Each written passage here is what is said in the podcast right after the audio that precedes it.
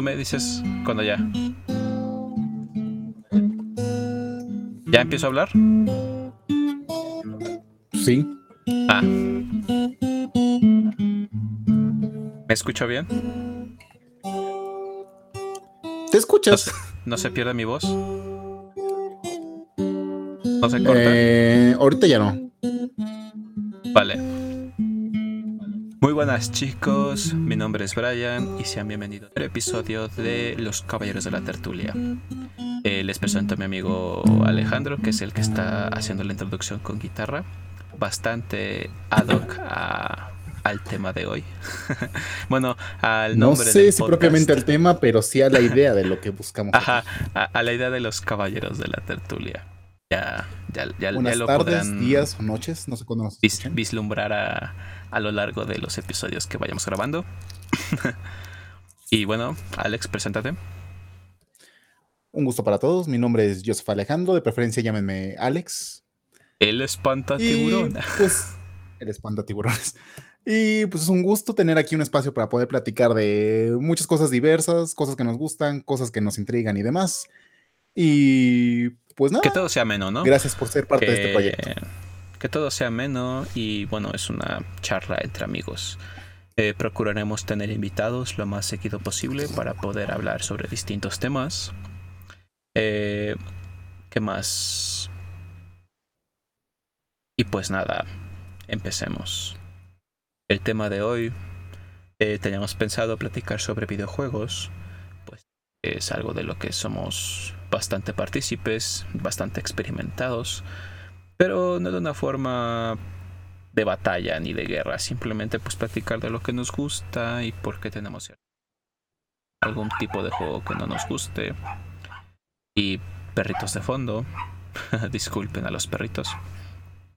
Para pero que vean que empecemos, estamos a favor de empecemos. cualquier ma- este, Ajá. apoyo a los animales. So- so- somos pet Bueno, friendly, sí. ¿no? Greenpeace, patrocínanos. Pero bueno, será para otra ocasión. Peta, eta y peta y todo lo que termine en eta. No, bueno, ya. Eh, empecemos. Bueno, para este episodio, Ajá. como ya lo dijo mi compañero Brian, queremos hablar un poco de videojuegos y centrarnos un poco más en el por qué, a lo mejor en un principio, el por qué nos gustaron tanto, qué fue lo que nos metió a este mundo que son los videojuegos y lo que disfrutamos más de ellos. Exacto, Claro, exacto. y también tocar un poco de la rivalidad, no tóxica, claro, de lo que son la preferencia en cuanto a Así consolas. que fanboys de Xbox y de PlayStation, absténganse. Espero que por ahí se pueda agregar en algún momento un amigo que tengo que es amante del PC, entonces... Pero esos no valen, esos huelen feo. Por nuestra parte, ca- cabe aclarar que yo soy partícipe más de lo que es lado de Xbox, Microsoft. Y, soy Brian es más parte de Sony, Exacto, PlayStation. Sí, Sony. Ya Pero bueno, contamos con la, Ah. con la afirmación de que uno de mis compañeros, que es este fanático de Nintendo, también va a dar su punto de vista de, por parte de todas las consolas de Nintendo. sí, Pero esto lo eso tomaremos un poquito más adelante. procuraremos agregar a la gente para que, para que igual puedan opinar. Eh, nuestro medio de comunicación ahorita pues es por medio de Google Meet, ya que pues no podemos estar en un estudio ni juntos por esto de la pandemia. Así que si se entrecorta nuestra voz en algún momento, lamentenlo, de, perdón, de, discúlpenos, puesto que nuestro internet Muchas gracias a Telmex, que patrocina el internet de Brian. Oye, no, no digas marcas. Ah, perdón. A teléfonos pon- de pon un país donde vivimos. Internet tercermundista, dejémoslo así. Bueno, Bueno, empecemos. Eh, me gustaría hablar sobre tus inicios en los videojuegos. O sea, ¿qué, ¿cuál fue tu primer videojuego o cuál fue el primer videojuego que recuerdas haber jugado? ¿Y por qué uy, te lo gustó tengo tanto? complicado. Lo primero que tengo conciencia de haber jugado con mi padre, porque fue el que me incluyó en este mundo, fue el Nintendo 64. En unas Nintendo partidas bestiales 64. con otros partícipes de mi familia de lo que era el Mario Party. Ujú.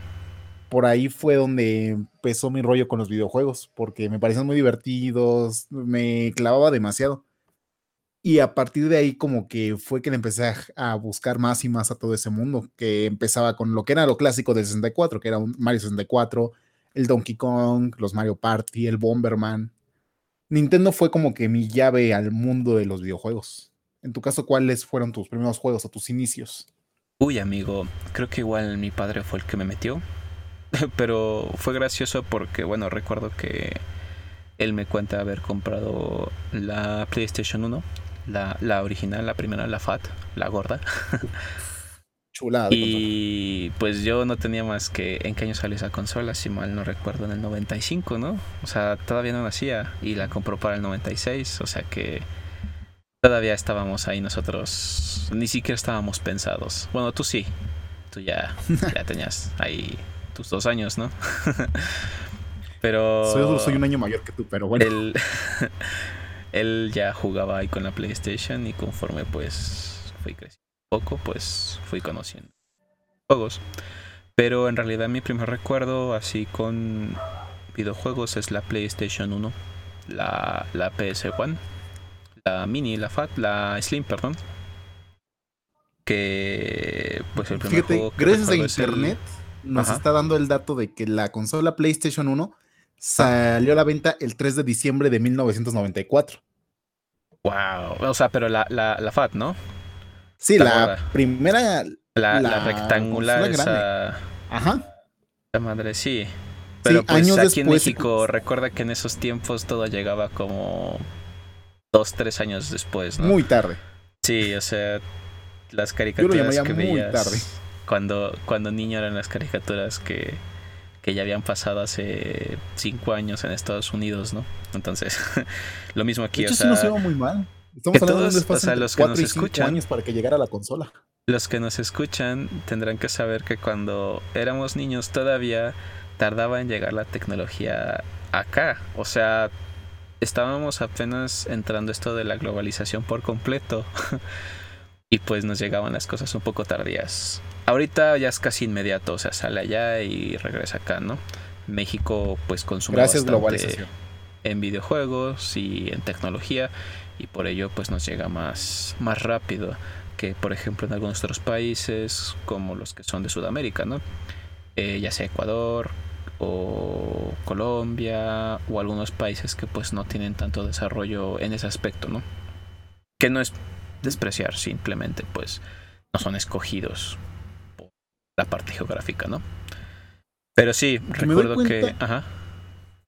En el caso muy concreto de lo que fue PlayStation, fue como que lo que desbancó aquí en México, porque anterior a nuestra generación se hablaba mucho de lo que fue el Family, que era la NES, la Nintendo Entertainment System, que fue como que un boom de los 16 bytes y que pues obviamente no nos tocó esa guerra de lo que fue la Nintendo contra la Sega.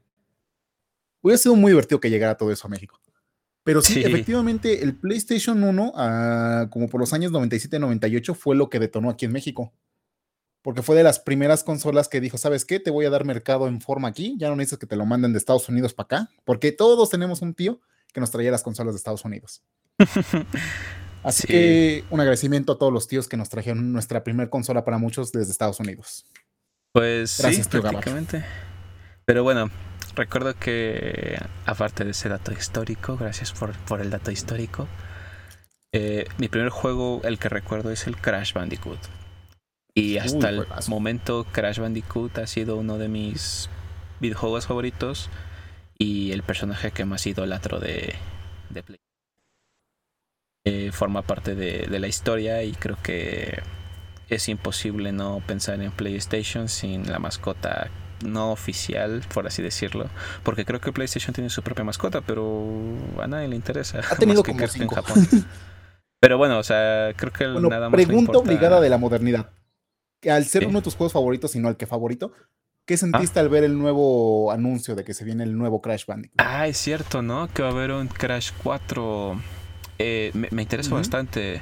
De hecho, cuando supe que había una nueva trilogía, o sea, bueno, cuando me enteré de que iba a ser el Insane Tri- Trilogy, eh, dije, genial, o sea, los tres juegos más importantes que se vendrían siendo los, los únicos para mí, porque bueno, todos los demás juegos que llegaron a salir, pues no todos serán tan tan buenos, ¿no? O respetaban tanto aquí a la, la esencia del personaje.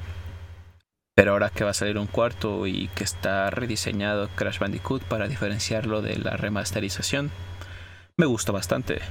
Y probablemente regrese Neo Cortex, ¿no?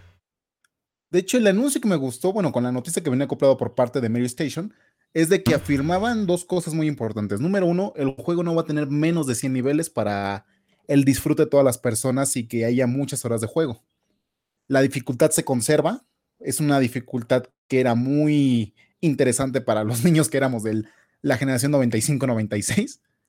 Y no solo eso que dijeron, no habrá microtransacciones ni DLCs. O sea, va a ser un juego como de los años 90. O sea, me encanta eso, eso es lo que más me encanta. Sí, porque ahora todos estamos acostumbrados a que te venden un juego y viene por partes prácticamente, bueno, viene incompleto y tienes que pagar por los DLCs, por Destiny. Este. Un saludo a los de Bungie y una mentada de madre. De parte de toda la comunidad de Destiny. Eh, podemos hablar de otros como Fallout, este, muchos juegos. Salud, hermano. Party. que se la pasan. Este. eh, vendiendo juegos Assassin's Creed, este, juegos incompletos con glitches y bugs, ¿no? Para que tú seas el tester. Y... De hecho, yo creo que es la falta de respeto más grande. Pagas todavía por un DLC que muchas veces sale bujeado, incompleto y que prácticamente es consumismo porque nada más te dan. La dejan con ganas de querer más y te obligan a comprar más. Hablaremos con moneda internacional, o sea, dólar. Por ejemplo, pagas 60 dólares por un juego y que el juego venga incompleto es una falta de respeto, como tú dices, ¿no? O sea, pagas esos 60 dólares Todavía de que metes el disco de tu juego o el cartucho, tarda la instalación del mismo mil años porque pues bastante pesados hoy en día. Que bueno, entra un poco de justificación ahí, pero para que te digan es que el juego está mal y necesitas parches, es el día uno, es bastante, bastante malo, ¿no? Aunque si lo piensas bien, en de los noventas como tal, somos de finales. Pero si comprabas un juego y estaba glitcheado, estaba mal, te quedabas con eso, ¿no? O sea, modo, o sea, tenías que, que continuar tu vida. La verdad, bueno, creo que eso era un agregado, ¿no? Porque decía, eso obligaba a las empresas a que hicieran un juego bueno desde un principio. Hoy en día con el Internet son muy, muchas facilidades para que ellos digan, ok, sacamos el juego, no lo pulimos del todo y si hay un problema podemos actualizarlo cosa que en el pasado no existía. Lo, el que inició todo esto fue un juego de Donkey Kong en la 64, curiosamente. No sé si te llegó a tocar la mentada de lo que era el expansion pack. Ajá, ajá, sí, sí. El expansion pack, les los voy a revelar aquí para todos, solo funcionaba para dos juegos. Que era el Donkey Kong 64, que se rumoraba que nada más tenía la información para corregir un, este, un fallo o un bug que no dejaba reproducir el juego y no recuerdo muy bien cuál era el otro juego, pero sí, únicamente había funcionado el expansion pack con dos juegos. De ahí en fuera podías tener tu Nintendo 64 con todos los demás juegos sin ningún problema. Tal vez eso fue el principio de muchos problemas que nos dan en la modernidad. Empezó esto de empezar a. Si bien no era malintencionado esto de vender juegos incompletos, pero bueno, sabemos que hay desarrolladoras de videojuegos, obviamente, y estas pues les pertenecen a las compañías o son independientes, pero eh, hay tiempos de entrega, entonces te voy a entregar este juego en tanto tiempo y la empresa como por ejemplo no sé Sony pero para tanto tiempo eh, tienes que apurarte. Y hay gente que dice bueno necesito tomarme cierta, cierto tiempo para poder realizar el videojuego, para checarlo, para ver que esté bien, ya sabes las etapas. Pero pues las empresas te, te apremuran, te, te apremian y tienes que entregar el juego y a veces y de hecho, los monstruos de hoy en día, por ejemplo, por mencionar uno, no es que le tenga odio en particular, bueno, sí. Activision, por ejemplo, es una empresa que ha sido tachada muy mal últimamente. No solamente por Destiny, que es uno de mis juegos que más amo y más odio, tengo una relación muy tóxica con ese juego, sino incluso los mismos Call of Duty, que son unos juegos de culto para muchas personas, donde se dan cuenta que la división de Activision que se encarga de esos juegos, que no me acuerdo si es Modern Warfare o alguna otra. El Modern Warfare, ajá. Este, apresura demasiado a esa sección de Call of Duty, a tal grado que entregan juegos incompletos, que dejan mucho que desear y que tiene uno, y se supone que es el juego más caro en cuestión de contenido, ya que cada DLC te, costaba entre los 30 y 40 dólares. Aparte de pagar tus 60 dólares del juego original. O sea, igual ahí está feo porque bueno, se convierten en juegos que quieren sacarlos cada año, ¿no? Así como un FIFA, Call of Duty, eh, una versión del Minecraft. y todos los años te dan lo mismo, nada más cambian ciertas cosillas, o sea, el motor gráfico no cambia, las gráficas nada más mejoran un poco, siguen mecanismos, el mismo gameplay, y la gente lo compra, ¿no? Y no hay modo de quejarse porque, bueno, sigue De hecho, yo creo que es el problema más grande que tenemos, que al final la facilidad se acopló para la empresa, no para el jugador, para el comprador. Y es algo muy desmedido, porque debería haber regulación. Es lo que yo peleaba hace mucho tiempo, que debería haber algún tipo de regulación, donde obviamente tú tengas una seguridad de que lo que estás pagando va a efectivamente completar tu experiencia de juego. Y aledaño a eso, una extensión que pueda interpretarse como un endgame o un postgame, pero que sea más divertido que necesario. Y la realidad es de que ahora nos venden el juego seccionado de manera de que todo es necesario para entenderlo. Son muchos problemas ahí, pero creo que eso lo podemos dejar para otros capítulos cuando entremos más en lo que. Es justo lo que te iba a decir. O sea, yo creo que el análisis de, la, de las empresas y de la globalización y, todo este lío de venderte juegos incompletos lo podemos dejar para otro episodio. Así que, chicos, pues pueden ahí. Comentarios cuando, cuando esto salga. Eh, sugerencias también. Pero regresemos a la infancia. Entonces, te contaba que había jugado Crash Bandicoot y pues ahí me empezó mi amor por los videojuegos. O sea, era interesante porque los videojuegos para mí han sido maestros en este caso. Con ellos aprendes inglés básico, ¿no? Al principio. porque todos los, todos los que terminamos rápido el inglés fue porque los videojuegos nos ayudaron. Gracias. Ajá, todos los videojuegos venían en inglés y rara vez venían en japonés, ¿no? Y si ya no te metías en tantas cosas porque, bueno, no puedes este, interpretar definitivamente qué pasaba. Todos los que jugaron Pepsi Man en este país eh, tuvieron piratería, ¿eh? Eh, sí, eh, que, sepan que la piratería era bastante interesante porque yo, yo puedo decirte que no recuerdo haber tenido un juego original de PlayStation 1. Estoy de acuerdo, yo tampoco. O sea, yo, era de los que iba al centro. Bueno, porque bueno, éramos niños y llegábamos y veíamos un puesto lleno de un montón de discos y decías, no me importa, no sé qué es original, no sé qué es pirata, yo sé que quiero ese juego. Bueno, para los que nos escuchen, estamos aquí en México. Bueno, no creo que salga esto de México, pero somos de, del centro. Y bueno, aquí en la Ciudad de México hay un lugar llamado El Centro, que es rico, eh, un lugar bastante importante eh, tanto históricamente como comercialmente. ¿Por qué? Porque en el centro eh, hay muchos comercios y dentro de este comercio está el comercio informal. Venden muchos, muchas cosas, muchos tipos de cosas y entre ellas está la parte digital. Ahí entraba la piratería de los videojuegos. Porque el formato CD para PlayStation era bastante piratable. Ya nada más necesitabas comprar los CDs y hacer juego y pum, ahí tenías tu juego, lo vendías en 10 pesos, si mal no recuerdo. Estaban 10 pesos. ¿Sí? 10, 15 pesos. 10, 15 pesos, o sea, dependía, ¿no? Si eran los discos de formato oscuro, que nunca los ah, Que ese era el formato original de la PlayStation. Pero bueno, yo nada más llegué a tener como uno o dos oscuros, pero la mayoría eran los discos estos amarillos. Yo tuve varios, pero me decían que eran clones. Y igual para un niño de en ese entonces que tenía 6, 7 años, no sabía qué era la diferencia entre piratería y clon, pero.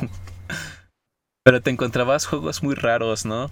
y, lo, y lo más gracioso es que era que te comprabas el juego y la portada no tenía nada que ver con el juego que te presentaban. De hecho, era una ruleta rusa muy bonita. Así de muchos encontramos nuestros videojuegos favoritos. A mí, por ejemplo, en el PlayStation, justamente cuando yo iba entre cuarto y quinto de primaria, me regalaron a mí por primera vez un Play para mí pero fue el Slim que venía con una pantallita, era hermosa ese PlayStation. Ah, yo siempre quise la pantallita. Yo la tuve, pero no voy a entrar en una historia muy triste que pasó con eso. Bueno, el punto es. lo contarás. Ajá. Eso será después.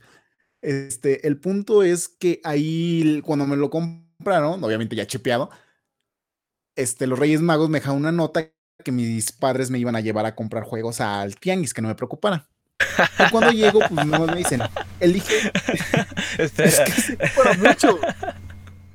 Lo- Los, Reyes Magos Eso te dijeron, para este, no te preocupes, niño, tus padres te conseguirán los juegos.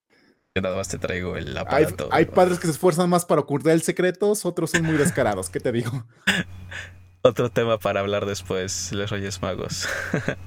vale, vale, continúa. Bueno, cuando llego al mítico tianguis de aquí de Villa de las Flores, gran tianguis los domingos, todo el mundo lo conoce.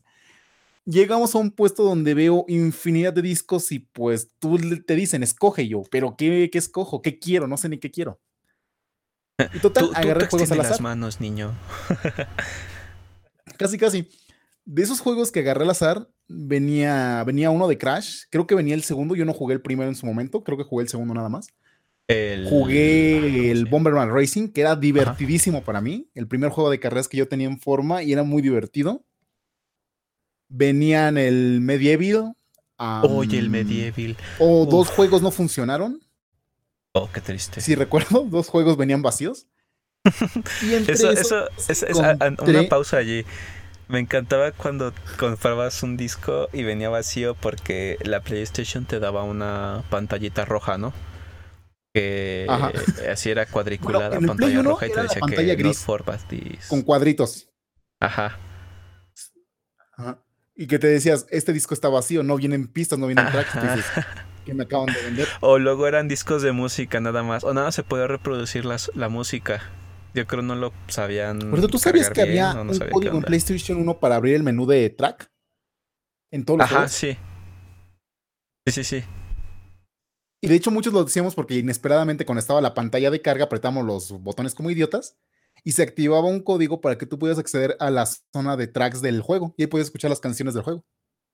Dato Sí, curioso. me acuerdo bastante de eso. Pero obviamente, bueno, yo casi no era mucho de meterme a esa onda. Trataba nada más sí de jugar. ansioso, así que- bueno, Y bueno, para no ya hablamos del. el juego Ajá. Patrulla, El juego que yo encontré entre todos esos que me regalaron de los Reyes, venían los Mega Man, específicamente el Mega Man X4, y desde entonces juego que puedo jugar una y otra vez y no me aburro. El Mega Man. Yo creo que ese X4. fue el juego que... Ajá. Ajá. el Mega Man X4 en específico. Fue el juego que me metió totalmente a los videojuegos, que quería buscar todos los secretos, armaduras secretas, poderes, power-ups, todo. Eso fue creo que mi inicio en los videojuegos, así ya de cañón. Qué genial, qué genial. Yo, yo creo que el juego así que más reto me daba en ese tiempo, o sea, ya cuando ya estaba así metidillo, era el Crash, el Bandicoot, el Warp, el 3. Porque era como Juego que... bastante difícil. Ajá, el juego más difícil de ese tiempo, para mí al menos. Pero era el- la tercera entrega y pues era el más pesado, ¿no? Entonces tenías que tener todas las gemas, tenías que recoger todas las manzanas, romper todas las cajas. Bueno, yo recuerdo que eh, cuando jugaba tenía... Tengo una prima con la que jugaba y no teníamos la memory card. ¿Sabes? Esa, esa cosita que Uy, se esa es otra ahí. historia. ¿Qué? 8 megabytes, ¿no? 8 megabytes de, de memoria tenía. Ahorita 8 megabytes no sirven para nada. Ni para una canción hoy en día. Sí, o sea, nada. Pero esos 8 megabytes te hacían feliz porque podías guardar tu partida. A mí no, porque pues no tenía la memory card. Entonces, jugabas, eh, no importaba que tanto avanzaras, eh, él tenías que regresar a- al inicio cuando apagaras la PlayStation porque te llamaban a comer o porque pues ya era demasiado noche. Modo, iniciabas Pobre consola, no le teníamos respeto. ¿Cuántas horas seguidas la jugábamos para no perder nuestra partida? Yo recuerdo que todavía ese tiempo para mí era de pedir permiso para jugar. Pero igual tú creías que era mucho tiempo, pero igual y no era tanto, ¿no? A mí no me dejaban jugar tanto tiempo. De repente sí se olvidaban de mí y... Pero era porque tenía que pedir permiso para prender la tele y. Entonces... Eso me pasó más cuando obtuve el Play 2 yo. Que si era de que yo pasé como dos meses sin tener memory card. Ujú. Y en PlayStation 2 es algo, una odisea. Puedo decir que acabé el Resident 4 sin memoria, sin memoria. No manches. Eso es un logro personal. Y, no hay un logro, no hay un, algo que, que lo archive, no pudiste tomar foto, nada. No, porque pues era el. Iba en primero de secundaria en ese entonces. Ajá. Y pues no tenía celular en primero de secundaria. No sabía que en mi casa hubiera cámaras o algo así. Pues sí era bastante raro. Y dije, bueno, que se quedará en mi mente. Si acaso mi prima puede abogar por mí de que ya estaba presente cuando lo acabe. pues eso, eso me pasó. Eh, igual con ese juego. Te digo que no teníamos la memoria. Y Recuerdo el último nivel del Crash era en el que tenías que pelear con Neo, con Neo Cortex. Y nos daba risa porque decíamos que estaba marihuano porque movía su, su cabeza. Parecía una paloma. Entonces lo terminamos, pero nos costó mucho porque pues nos pasábamos esas horas y no, no alcanzábamos el final o al llegar al final nos decían ya paguen la consola. Un ratito. Eh, se perdía hasta que pudimos terminarlo y fue como un logro, fue como, ah, pudimos terminar un juego al fin. Y a partir de ahí, pues... Juegos. Me cortó un poco ahí, ¿verdad? Eh, ligeramente. Este, voy a aprovechar para invitar a uno de mis amigos que para que hagamos unas cuestiones de preguntas. También es muy metido en esto. Él es muy fanático de Nintendo y veamos que sus opiniones acerca de todo lo que es este mundo de los videojuegos. También para que tengamos un margen de cómo cada quien iniciaba diferente el mundo de los videojuegos, pero de alguna manera era similar en cuestión de consolas.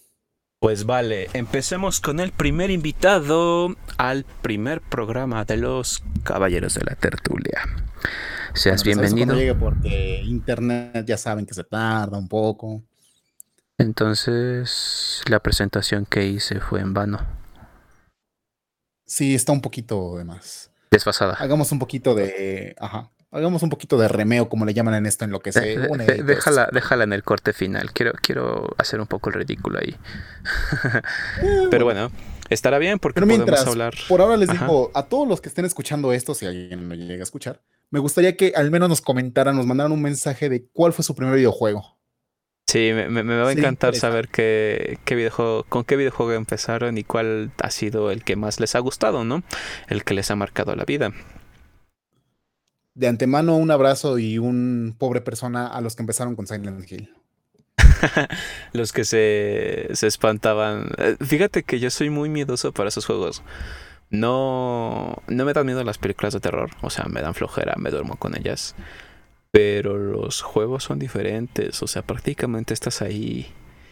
Recuerdo tratar de jugar Silent Hill o, o no sé, algo otro survival horror y me daban miedo. Por ejemplo, hace poco... Es que la diferencia entre la película y el juego es de que el juego es inmersión al final. Ajá, o sea, es que el juego te hace tener que meterte a tales lugares. Es así como de tienes que buscar la llave para poder abrir la puerta. Pero antes tienes que pasar por este pasillo lleno de monstruos, eh, que está oscuro y de repente te sale un screamer o te jalan ahí o no sé, te mueres y no sabes por qué. Porque muchas veces en esos juegos pasa, ¿no? O sea, te mueres y no sabes por qué. O sea, volteas a ver a Para todos los jugadores de la Survivor Horror en estos momentos, yo creo que a nadie se le va a olvidar el Resident Evil 3. La escena específica de la comisaría donde entra por la ventana nos sacó un susto a todo mundo. Está. Y era horrible porque cuando. Sí, y es que lo horrible es de que cuando te pasaba la primera vez y te mataba, porque regularmente no mataba, lo tenías que volver a pasar esa parte y cuando llegabas a esa parte ya ibas con miedo, no querías avanzar. porque ya sabías lo que te esperaba. Apagabas la consola y recordabas que no tenías memoria y decías, puta madre. eh, sí. Ah, qué tristeza fue eso. Bueno, hablamos de. Yo recuerdo que con. Recuerdo que con mi hermanastro sí era muy complicado eso. Porque entre los dos, en, también en la noche nos poníamos a jugar como 9, 10 de la noche, que para niños era bastante raro. Ya tarde. Prohibido. Ya tarde. Cuando salía la hora golden. si es que tenías cable, si eras niño de los 2000. Ay, bueno, no tenía cable yo, aclaro. Yo no tenía cable, para empezar. Pero bueno, El caso en todo esto es de que decía, somos dos personas, no podemos tener miedo en esta escena de videojuego, ya sabemos lo que va a pasar. Y como nenas nos empezamos a pasar el control para decir, no, tú pasa, no, tú pasa, no, yo paso esa parte. o sea, era muy cómico y decías, wow. Se, se, se, pero es que jugar en conjunto con alguien era más divertido porque, bueno, los dos tenían miedo, pero al final de cuentas se armaban de valor, ¿no? Era prácticamente eso. Te, te armabas de valor porque tenías al lado a alguien y sabías que pues el monstruo no te iba a jalar las patas, ¿no? O no les iba a jalar las patas a los dos. pero imagínate estar tú solito. era, no sé, no podías dormir, eh, provocaba pesadillas. Entonces, pues yo definitivamente lo evitaba. Sí, bueno. En lo que cabe se pudo completar ese juego en mi momento, pero. Con mucho miedo y después de muchas idas al baño, el mucho espérate, ponle pausa, vamos a ver caricaturas. vamos a cambiar de juego, porque ya cuando tenías tu memory tenías esa opción de cambiar de juego para que se te pasara el miedo. Vamos a jugar Spyro un rato. Eso me recuerda a uno de las bellas juegos de PlayStation 1, el Spider-Man. Oye, el, ¿pero cuál?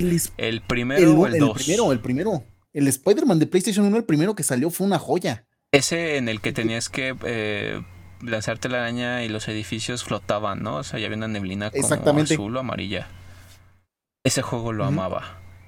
Era hermoso. Creo que, creo que es uno de los mejores juegos. Ah, lo jugaría ahorita otra vez. Lo curioso es de que se pasaron cerca de 20 años o más para que cuando sale el último Spider-Man, el de PlayStation 4, te das una idea totalmente diferente que está inspirado mucho en ese juego. Te devolvió mucho de la emoción de ese juego, cosa que otros Spider-Man no habían logrado hasta ese momento. Eh, recuerdo que, bueno, hace. O sea, no, no Pero ya había habido, videojuegos de Spider-Man. Pero pues todos eran en 2D y este era, si bien no puedo decir, el primer juego en 3D y pues era genial, o sea, porque podías patear y podías golpear y sobre todo utilizar la telaraña. O sea, ¿y quién no quería utilizar las telarañas a voluntad del hombre araña? Y poder volar, bueno, poder balancearte con tus telarañas por los edificios. ¿no? Que era lo... Que para mí los niveles más difíciles sean los de contratiempo específico, la misión en la que tienes que desactivar tres bombas. Las bombas, ¿no? estaban bien lejos unas de otra. Ajá, pero era muy complicado porque no llegabas. Sí, era, claro, yo creo que ahorita a nuestra edad ya sería más fácil, pero en ah, ese entonces fue un reto completamente. Pero igual y no, porque si te pones a manejar el control de una Play 1 con ese gameplay, pues obviamente dirías, carajo, qué lento, ¿no? O cómo apretaba este botón. Pero sí me acuerdo, porque era clásico que creo que hasta el momento es X para saltar, eh, cuadrado para, para golpear, o sea, para dar. Y círculo era para dar patadas. Triángulo para lanzar la telaraña y ya las combinaciones con R y R1 y R2. que si hacia atrás, la palanca atrás y triángulo te generaba puños de telaraña. Ajá. Y lanzabas las bolas, las web ball, las famosas web ball.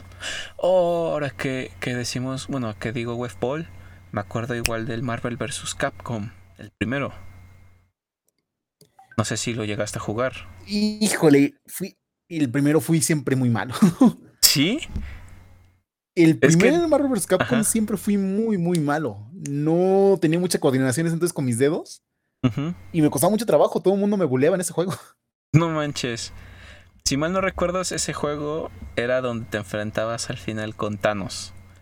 Era el. Tenías que juntar las gemas. Creo que sí era Thanos. O, No, ya. No, en ese no. El del que te estoy hablando es el Marvel Super Heroes. Ese juego aún lo tengo, por ahí lo tengo. Y estoy hablándote del Marvel Super Heroes. Porque nada más se enfrentan este héroes de... cuando te peleas con Thanos. Porque sale Psylocke, sale Hulk. Porque sé que el del segundo es esa cosa que sale en forma de baba. Ajá. Oh, perdón, me espanto. Sé que en el Marvel un pinche pulpo. 2 era esa cosa en forma de baba que luego era un círculo gigante. Una esfera. El pulpo ese, Pero no, puedo recordar cuál era el primero. Se llama Shumagorat. No, era un moco verde gigante. Ah, no, entonces no me acuerdo. Pero yo me acuerdo del, del Shumagorat porque era un. Este. Como pulpo intergaláctico ahí que no va a salir. Pero sí, ese juego era genial. Y después venía el Marvel vs. Capcom. Pero también había un juego que era de X-Men vs. Capcom. No sé si lo llegaste a jugar también. Eran los personajes de X-Men y peleaban contra los de Capcom. Y de ahí salió el Marvel vs. Capcom. Porque en ese tiempo. Que de ese juego fue lo que sacaron recursos y presupuesto para armar el Marvel vs. Capcom. Ajá, porque en ese tiempo eran súper populares los X-Men. Estamos hablando de los noventas. Entonces, pues imagínate los muñequitos de los, de los cómics y de los. Este, uh, serie animada. Pasados a videojuegos. Era genial. O sea, una pasada. Una pasada, tío. Me sonó muy español eso. Perdón, es que pues ya se te pegan algunas palabras ahí. Pero, pero era genial. Bueno, nos disculparán a los posibles oyentes que tenemos, pero mi compañero no se puede unir debido a problemas con la aplicación o que no está actualizada. ¿No está en su computadora? No, está desde su teléfono. Aparentemente creo que no tenía nada que hacer en el trabajo y está aburrido, así que... Qué bien habla eso de su trabajo ahorita que lo pienso. Sí, ¿no? Es así como ahorita no es como que puede hacer mucho en la pandemia. ¿Está en su trabajo, en su trabajo o está en casa haciendo el home office? E, en efecto. ¿Qué? Pero bueno, pero no se preocupen. Ah, yo creo que sí podemos conseguir un personaje. Debe haber alguien dispuesto a hablar en estos momentos. Sí, debe, debe haber un personaje desbloqueable aquí hablando de videojuegos, ¿no? Porque bueno, nosotros estamos, estamos aquí de planta, somos los, los podcasters, los los streamers, pero necesitamos invitados también para poder compartir el punto de vista. Y mientras... Sí, sobre todo porque todos tenemos historias muy diferentes de cómo empezamos en los videojuegos. Mm, Algunos lo agregamos como una escapada de lo que era el mundo real. Tal vez suene medio raro o fuerte, pero fue una gran clave.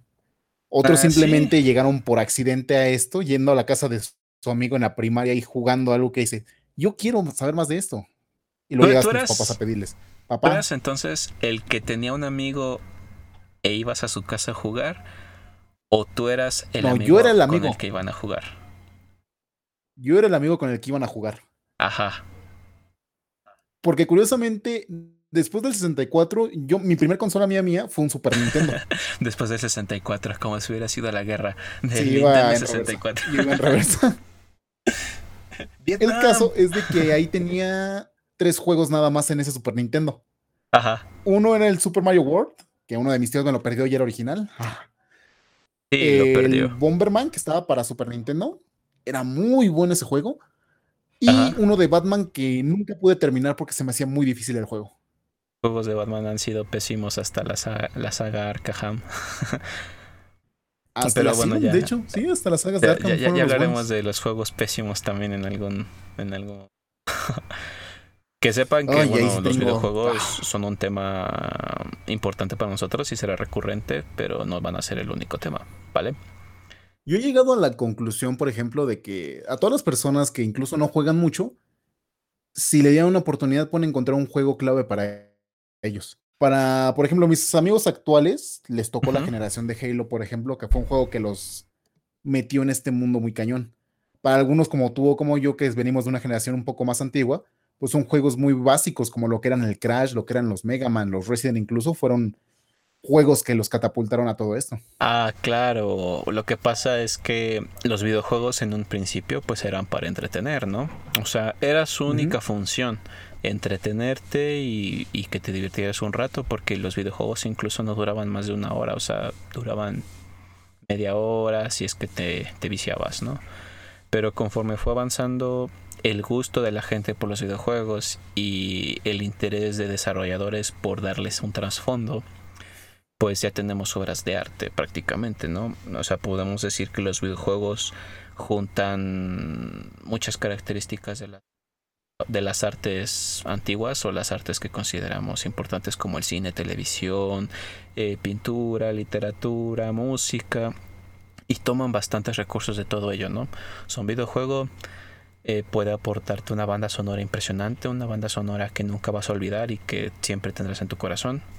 Te pueden aportar una historia que dices, joder, o sea, nunca voy a verla en una película, será imposible verla plasmada en una serie de televisión y bueno, simplemente podría ser superada por la parte literaria, ¿no? ¿Y qué más? De hecho, eso es parte, de la idea del concepto. Ajá. Y la parte visual. Lo visual yo creo que fue la clave para muchos hoy en día. Porque todos los que se dedican a lo que es este diseño de, bueno, diseño gráfico, diseño industrial, animación, este, y todo eso, fueron la mayoría inspirados por videojuegos. Alguien que vio alguna escena, un nivel muy bien elaborado, al, incluso un título de algún videojuego, cómo se reproducía o algo, era la clave para que se metieran en ese mundo. Es la influencia que tienen los videojuegos con nuestros yo actuales. Sí, y es que, o sea, digo, nosotros tenemos 24 años. Pero, o sea, antes decir, es que juegas mucho a los videojuegos y los videojuegos no te traen nada o nada más te, te licuan el cerebro. decir, jugar muchos videojuegos hacía daño, ¿no? y bueno, que sepan chicos que viciarse, o sea, hacerse adicto a algo, sí es malo. Y no puedo justificar que, pues, viciarte tanto tiempo en los videojuegos, pues te alejara de otros vicios, ¿no? pero también todo en exceso es malo, así que pues no sobrecalienten sus... Porque puedo decir que pues si te llegan a generar un poco en algún momento. Pues hay más cosas allá afuera, así que nada más tómelo ahí como un consejo. Pero sí, te, te evitaba muchos problemas, ¿no? O sea, y hacía volar tu imaginación. Pues sí, Efectivamente. De hecho, nos tocó una época medio complicada porque sí estaba, como lo dices, sí estaba muy mal visto hasta cierto punto que jugaras videojuegos. Sí, o sea, eras. Y no solamente, también incluso en la escuela te llegaban a decir eso. De que, y a mí me tocaron las maestras locas o todas histéricas que decían, no, no les, hasta le decían a tus mamás, no les recomiendo que dejen jugar a este, a sus hijos, porque eso les puede dañar el cerebro, los puede atontar, los puede dejar ciegos. Y yo, Ay, ¿y neta le creían a mi maestra? Ajá, es que, bueno, pues, tú como niño, pues no, podías decir mucho, ¿no? O sea, simplemente decías, pero es que mamá, o lo que tú quieras. Pero ahorita que creces y dices, eh, rayos, ¿no? No, no hacía tanto daño como a los que dejaban que salieran y sus papás ni atención les ponían y pues se metían en cosas raras, ¿no? Todos mis amigos que salían ahora son drogadictos y alcohol. No, no, ok, no, pero. Yo nada más engordo, dice. Mira. es que, por ejemplo, ahorita ya los videojuegos ya se convirtieron en el método de ganancia de muchas personas. Y lo vemos, todas las personas, al menos con eso, a, una, a un streamer, a, una, a un youtuber o como quieran llamarlo, que ya se dedica a eso. Y dicen, ah, yo conozco a ese tipo, llegó a jugar algo que me gustaba a mí y lo hace muy padre. O hasta hacerlo algo profesional, ¿no? Ajá. Ajá. Ya lo que son las competencias de videojuegos hoy en hay gente día que, están prácticamente llenando estadios de fútbol. Profesionalmente y juegas profesionalmente y ganas dinero por ello, por divertirte. Y, bueno, algunos no sé si ya no se divierten con ello, pero yo creo que sería bastante genial poder jugar videojuegos y que te paguen, ¿no? Y como tú dices, esa parte del stream Ahorita ya hay bastantes plataformas, como por ejemplo Twitch o YouTube. Bueno, creo que Twitch es ahora la más popular, ¿no? Ya se utiliza para, para streamear lo que estás jugando y hay gente que pues si bien no puede jugar videojuegos porque pues no tiene consola o no tiene tiempo, disfruta de ver a otros jugar. Y está padre porque pues yo creo que de alguna manera te el conectas. que tenemos hoy en día y que al mismo tiempo fue muy bueno fue la inclusión del smartphone, ya que gracias a esta cosita podemos jugar muchos juegos que en su momento no te imaginabas fuera jugando. Por ejemplo, nosotros, tú y tu Crash, no te lo imaginabas jugando en la calle. O sea, a fuerza de tu tele cuadrada y tu consola. Sí, sí, sí. Y ya el smartphone ayudó mucho eso, a que diga, ¿sabes qué? Ahora lo puedo tener aquí cargado en mi celular. Ya ves que van a sacar el Metal Slug, que fue un juego también icónico para todos los que jugamos videojuegos y que ahora lo van a retomar para smartphones y dices, wow, quiero jugarlo, quiero retomar otra vez todo eso. Ajá, que, es bastante curioso porque, bueno, si lo piensas, los videojuegos de antes eh, era muy, eran muy pesados, ¿no? O sea, porque estamos hablando de capacidades en memoria. O sea, estaban dando kilobits y manejaban megabytes y ahorita nosotros hablamos de gigas, ¿no? Quizás en el futuro, si es que los videojuegos siguen avanzando, estaremos hablando de teras, quizá. Pero esos, todos esos juegos ya puedes Hace rato estaba viendo que la empresa Fujifilm, paréntesis, Ajá. ya está haciendo discos duros de 780 terabytes. Imagínate cuánta porno. Pero no hablamos de esos temas, chicos. Pero sí, imagínate cuánta información puedes tener ahí contenida. Eh, se me fue el hilo. Eh, ah, todos esos juegos que, que cabían en cartuchos o en los discos, ahora en tu teléfono los puedes tener mediante emuladores. Y ahora es genial, ¿no? Los puedes llevar a todas partes y, y jugar contra, jugar Metroid, jugar. Un emulador, perdón. Y pues ahora los puedes llevar a todas partes, ¿no? O las consolas viejas, por ejemplo, ya ves que, por ejemplo, si, si tienes una PSP, una PS Vita, puedes jugar muchos juegos de la PlayStation 1 o de la PlayStation 2 y pasa portearlos a tu a tu PS Vita la, última la portátil que tuvo PlayStation y la cual dejó morir. Pero bueno, puedes emular juegos ahí. O en la Switch, de un principio del programa. Ajá. Originalmente yo creo que este programa era nuestra introducción a los videojuegos y queríamos abarcar un poco el tema de lo que era la competencia entre consolas y demás, pero creo que ahorita no sería adecuado para eso. Más bien yo creo que este sería un momento para hacer invitaciones de juego si las personas que llegan a escuchar esto, que va a estar en categorías de videojuegos y ese tipo de cosas, fuera una invitación para que hagan que alguien más se interese. Porque es ah, como dices, ahorita todo ya tenemos el alcance a todos lados. Sí, la cosa aquí es que, bueno, nosotros estamos eh, con este tema de los videojuegos, o sea, como nuestro primer programa, y de todo lo que hablaremos bastante. Eh, habrá, te digo, estos invitados que tendremos y pues ellos podrán participar y hablar también y dar su punto de vista. Nada más que ahorita, pues los invitados que teníamos previstos. que todo el mundo no tiene la aplicación o tiene problemas para unirse. O sea, eso es lo, gracioso, ¿no? Porque, bueno, nosotros teníamos bastantes ideas para empezar. De hecho, los videojuegos era la primera. Y dijimos, bueno, podemos hablar de otros temas. Y teníamos invitados contemplados, pero o pues no pueden, o no contestan, o te dicen sí, pero después no. Por ejemplo, ahorita me acaba de llegar un mensaje de, de una amiga me dijo, los sábados puedo, puedo hablar contigo, ¿no? O sea, bueno, participar. Y bueno, eso es para otro tema que tenemos pensado, que pues espero que si esto triunfa, pues ustedes van a...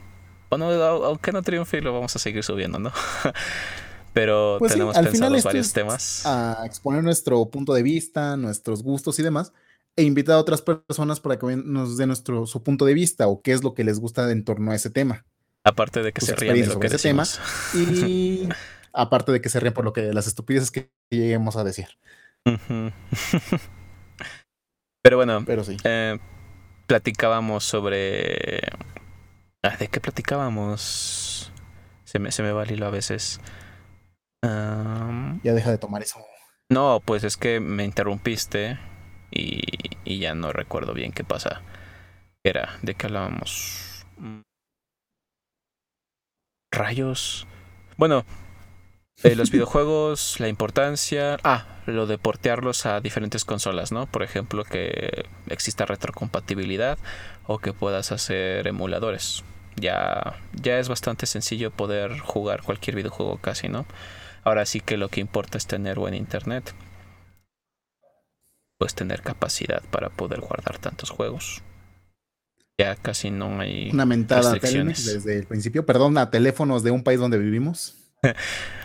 una mentada, un, un cordial saludo a, a, todas esas compañías telefónicas que ofrecen internet tercermundista. Pónganse a trabajar, carajo.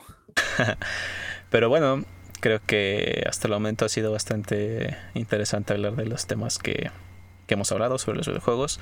Ya hablamos sobre tu primer videojuego, el juego que más te ha marcado. Eh, preferencia en consolas, hablaste que te gusta más Xbox, ¿no?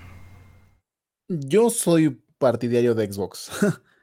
y bueno, quizás podrás hablar un poco de tu, de tu preferencia. ¿Por qué prefieres Xbox, amigo? Mira, en mi caso es por el, los tipos de, juego, de juegos que juego en Xbox, para ganar redundancia yo ocupo mucho lo que es el sistema en línea. Jugar partidas multijugador, jugar campañas en cooperativo, hacer eventos con otras personas y pues obviamente el lag y todos esos problemas que conllevan el Internet es algo muy común aquí en México. El caso es de que, por ejemplo, que yo tengo prácticamente las consolas de nueva generación y las he probado todas en línea. Y la que más me ha facilitado eso es Xbox. Eh, yo siento que Xbox hasta ahorita es la que tiene el. No es bueno, no es totalmente bueno, obviamente. Pero sí es como que el más eficiente para poder jugar con más personas en línea. Es el que menos fallas me ha dado, el que menos caídas tiene. El que siempre ha estado conmigo. el que siempre ha estado ahí para mí. Es a lo que voy. Exactamente. Cosa que, por ejemplo, con PlayStation sí he tenido muchos problemas con eso. Oye, eso eh, para mí es un insulto. ok, no.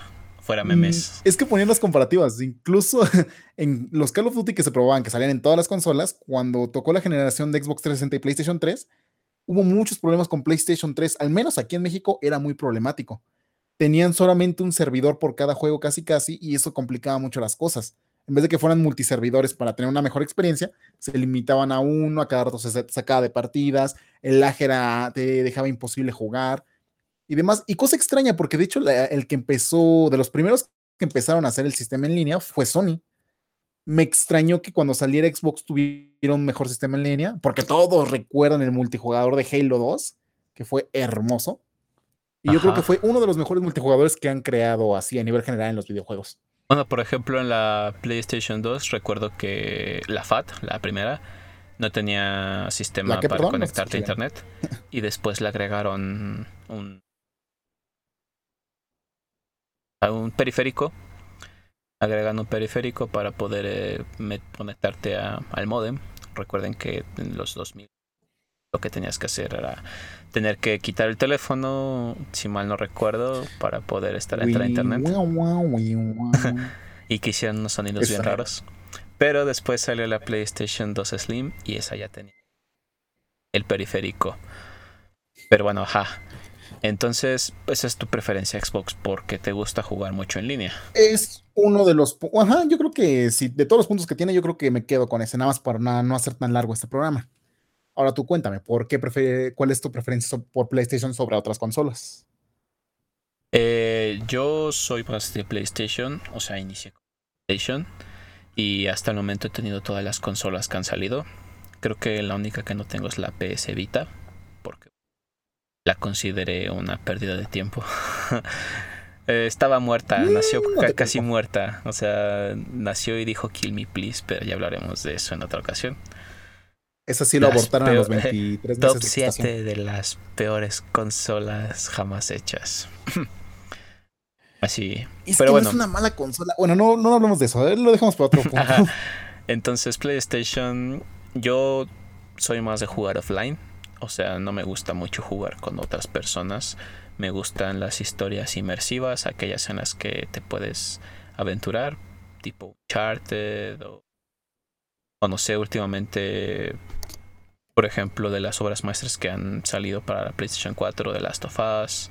Bueno, el, bueno para PlayStation 3 de Last of Us y la versión remasterizada para PlayStation 4.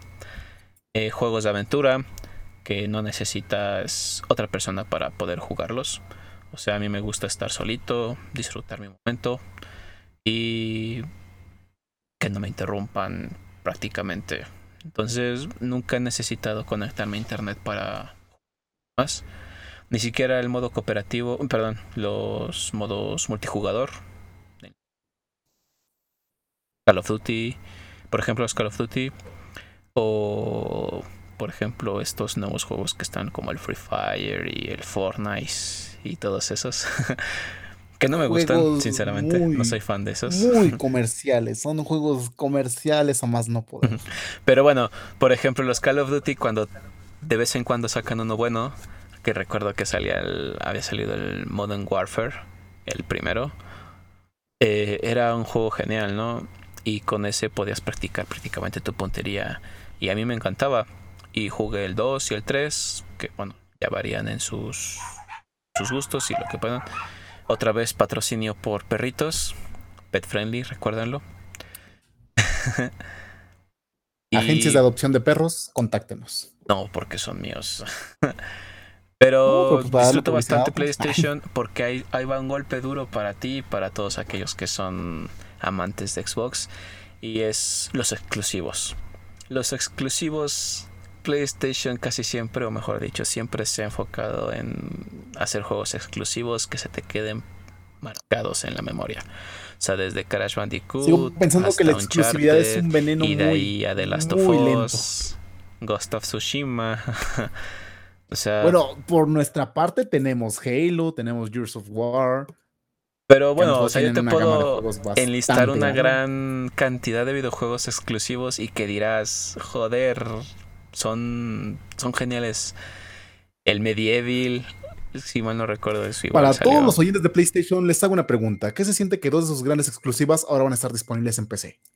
Está pasando porque cuesta bastante hacer videojuegos hoy en día, ¿sabes? Y se necesita sacar dinero. O sea, que tu exclusivo haya pasado a ser parte de poder comprarlo en, o no, jugarlo en una PC. Eh, Yo lo veo de esta manera. A que en el futuro se puedan hacer mejores videojuegos exclusivos. Aunque después pasen Mira, a lo ser entendería parte de. a lo mejor de exclusivos no tan fuertes. Pero en este caso que Sony pierde la exclusividad de God of War y de Bloodborne, son golpes muy grandes. Yo te lo dije en su Eh. momento, yo compré un PlayStation 4 para poder jugar Bloodborne. Tú, tú, tú vienes, Y probablemente tú vienes con ganas a comprar un- de un guerrear, PlayStation ¿verdad, 5 amigo? para O sea, poder jugar hablamos de preferencias y dijimos, ser guerra de consolas. y estás ahí tratando de meter cizaña, no caer en tu, en tu provocación. En mi sueño, en mi venenosa, en mi toxicidad. Pero sí, por eso prefiero PlayStation por la Yo, por calidad de los ejemplo, en juegos. general, yo siempre he pensado que la exclusividad es un gran veneno. Y no hablo de los juegos que sean partes de la consola, digo, sí se entiende que, por ejemplo, los estudios Santa Mónica, que siempre han sido de PlayStation, obviamente se dedican a hacer juegos para PlayStation. En el caso de Microsoft, el Gearbox, que en su momento fue un estudio únicamente dedicado para Xbox, ya se hizo multiplataforma. Bungie, que también fue un estudio que trajo el Halo, se hizo multiplataforma. Y lo estamos viendo hacia gran escala. Y eso es lo que me agrada, porque al final las consolas no van a tener más que decir, ¿sabes qué? Yo te ofrezco mi consola por rendimiento, por potencia, por estabilidad. Ya no te voy a ofrecer esto por juegos. Que la realidad, si en un mundo perfecto sería, yo tengo mi consola porque esta me agrada más y puedo jugar el juego que yo quiera en ella. Eso sería un mundo muy bonito, un mundo ideal. Pero pues obviamente no existe ese mundo aún. Un mundo feliz. No. Eh, eh, es, que, es que es eso, o sea, tú, tú hablas de que sería algo perfecto así, pero de no haber competencia también entrarías en un poco muerto, ¿no? Lo que pasa es Eh, de que ahí ya hasta las mismas, bueno, en mi pensar yo sentiría que esos serían los objetivos de las compañías. Si dices, ¿sabes qué? Ahora estamos en un campo abierto, las consolas están peleando entre ellas por ser una mejor consola, mientras que nosotros ya no estamos peleando por ser un buen juego, para abarcar más campo y obviamente Ajá. que haya más interés por otras personas. Pues sí. Pero Poniendo bueno, uno- un ejemplo, el de Last of Us 2 que salió, que es complicado, pero obviamente al ser nada más de Sony, pues toda la ganancia es totalmente Sony. Y yo diría, ¿qué pasaría si ese juego a lo mejor hubiera estado también disponible tanto como para PC como para Xbox? ajá, sí, te escucho. La realidad es de que yo siento, al menos donde sí se estaría roto sería en el lado de PC. Porque la PC al tener tantos aditamentos y movimientos y demás, pues va a tener mucho mejor este campo que las consolas actuales. Pero si así como nos están vendiendo la nueva generación que se acerca, tuvieran esa capacidad de pelear contra una PC, ahí yo creo que ya sería algo más estable. Porque ya diría, ¿sabes qué? Este sistema me gusta. Como te digo, a lo mejor tú me dices, PC, este, PlayStation tiene una mejor calidad de gráficos. Yo te digo, Xbox tiene una mejor calidad en cuanto a sistemas de conexiones. Y ya te dices, ah, bueno, pues ahora sí ya me puedo elegir o enfocar en una consola que se acople más a lo que yo quiero, sin pensar tanto en que un juego me va a llevar a esa consola nada más. Ok, ok. Es más que nada mi vista sobre esto. Entonces, después de este super análisis aquí bien, bien intenso, bien cabrón, que, que se aprecia bastante, ¿eh? o sea, me, me gusta. Creo que, que podremos hacer una subdivisión de análisis de videojuegos, o sea, de, de este mundillo. ¿Tanta? Y, y quedarnos con, con, con, lo mejor, ¿no? De cada uno de los de las compañías y disfrutar lo que nos pueden dar, pero también ser críticos, ¿no? Porque uno podría pensar que ellos siempre nos ofrecerán lo que quieren y pues o mejor dicho lo que les conviene y no siempre es de la mejor calidad, ¿no? Y el chiste aquí con cualquier servicio que te ofrezcan y algo por lo que tú estás pagando, lo que quieres es calidad. Pues ya dependerá mucho de lo que de lo que tú quieras, ¿no? De lo que tú prefieras entonces, con eso nos quedamos. ¿Vale? Bueno, me agradó mucho esta plática, pero es tiempo de cerrar este primer episodio porque no queremos que dure más de una hora y tener que estar renderizando esto cuando se sube a internet. Tengo entendido que es muy tardado. Sí, chicos. Así que yo creo que por hoy terminamos. es bueno dar una conclusión. Yo, y la conclusión sería: ¿por qué jugar un videojuego? ¿Tú qué me dirías de por qué debería jugar un videojuego, el que sea? Yo puedo decir, chicos, que la razón de jugar los videojuegos es primeramente entretenimiento, porque son para eso, pero también puedes sacar ventaja de ello y aprender muchas cosas, eh, dejar volar tu imaginación, eh, tener intereses, ya sea por la historia o por el desarrollo de videojuegos, por la música, muchas cosas que te pueden ofrecer, ¿vale? Entonces, si bien es meramente el inicio entretenimiento, puedes obtener muchas cosas en los videojuegos e interesarte en otras cosas, como por el juego, como, por ejemplo videojuegos históricos, como hablaremos de God of War. O sea, ya sabemos que God of War es una historia ficticia, pero incluye cosas de la, de la mitología griega, ¿no? Y te puedes meter y te puedes aprender muchas cosas que son bastante interesantes, o como el Creed, ¿no? Que tienen bastante inspiración histórica y agregan incluso personajes históricos importantes. Obviamente los acoplan a la historia. Pero Guiño a todos los arquitectos porque está considerado uno de los mejores juegos que ejemplifica toda la arquitectura del pasado. Sí, ¿no? Por ejemplo, cuando pasó esto de Notre Dame, eh, Ubisoft eh, mostró y les ofreció sus, sus mapeados, sus renders de la de Notre Dame, Notre Dame, perdón, de Notre Dame a los arquitectos para que pues, se pudiera restaurar. Regaló durante dos semanas el juego de Assassin's Creed Unit, donde justamente había un nivel donde pasabas por la catedral de Notre Dame. Ven amigos, esto funciona bastante. Los videojuegos son buenos no solo para entretenerse, aunque el principal objetivo de los mismos es, es entretener. ¿Y tú amigo? Cuando piensas en un videojuego, ¿qué, pues piensas que quieres enseñar? Pues yo por mi parte coincido mucho en todas tus ideas, estoy de acuerdo, todo, todo esto es una forma de entretenimiento, pero aquí podemos aplicar la de por qué no sacar algo más de aquí. Y yo más que nada, de, obviamente hablando desde mi experiencia, para todos aquellos que llegan a tener problemas en su vida, este, malestares y demás, son una buena alternativa. ¿Por qué? Porque te sumergen a otro estado, a otro momento. Y si tú logras dominar ese estado de satisfacción o de escapatoria, si lo queremos llamar así, junto con un videojuego puedes encontrar muy buenas experiencias, encontrar pasiones, encontrar cosas que te gustan o a lo que te quieres dedicar. En mi caso, por ejemplo, yo tengo muchos gustos muy generales, a lo mejor no me especializo en alguno, pero por ejemplo, el lado musical luego puedo, como al principio de este podcast, agarro mi guitarra y empiezo a tocar tonadas que me recuerdan, las tonadas de Zelda se me hacen muy bonitas y lo conecto, lo extrapolo a lo que es el mundo verdadero, tocar una bonita nana de lo que podría ser esas canciones. En cuestión de que mi amigo Brian, por ejemplo, que me está enseñando apenas el mundo de la fotografía, me gustaría captar esas imágenes que inspiran a los videojuegos, desde atardeceres, playas, saber monumentos y demás. También podemos meter. Eh. Ya hablaremos de eso después. Casi no te escuchaste. Ah, que, si quieren también hablaremos de fotografía y de distintos temas, ya saben.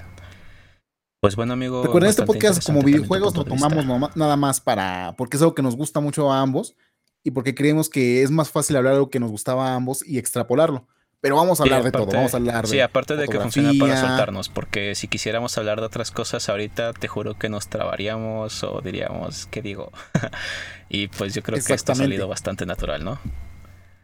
Y sobre todo tener a los invitados preparados, que procuremos que sean invitados que tengan una experiencia más a fondo sobre los temas que hablemos. Ah, Esperen el podcast de Foráneos. Pues vale, chicos. Eh, ha sido un gusto platicar con ustedes y espero que les haya gustado y no se les haya hecho demasiado largo. El chiste es que sea una plática amena, que se diviertan mientras están en el transporte o están en sus casas o están en el baño. Ahí, o simplemente están aburridos. Aburridos. Muchas gracias chicos, nos despedimos. Esto ha sido el primer episodio y el episodio piloto de Los Caballeros de la Tertulia. Pedimos a todos. Les recuerdo y mi nombre. que nos sigan escuchando y gracias de antemano. Ajá. Ah, por cierto, vamos a crear una, una cuenta, ya sea de Instagram o de. Sí, de Instagram, ¿no? Sí, porque ahorita es lo que más ocupa. Para Eh, Instagram va a ser poder subir la información. Twitter también, si se puede. Eh, igual, ¿quieres dejar alguna red social para que te sigan, amigo? Mientras. Pues por ahora me pueden encontrar ya sea en Facebook como Alejandro López Rodríguez y en Instagram como Neogen Endels. Sí, eh, donde los subamos vamos a dejar ahí los datos para que no haya problema. Eh, a mí igual me pueden encontrar por mi nombre completo, que es Brian Bernal Duarte, Brian con Y. Y tengo dos perfiles, uno que es personal y otro que es para fotografía. Y ahí pueden encontrarme, ¿vale? Los datos los Sí, dejaremos buen ahí en donde, donde, donde subamos este podcast, que principalmente será en Spotify y espero que sea también en Twitch. Ahí sí, si lo gustan escuchar. Y nos despedimos. El que mucho se despide, poco se quiere ir, o no me recuerdo cómo va el dicho. nos despedimos, chicos. Muchas gracias y adiós. Hasta luego. Y listo, hasta ahí quedó la grabación.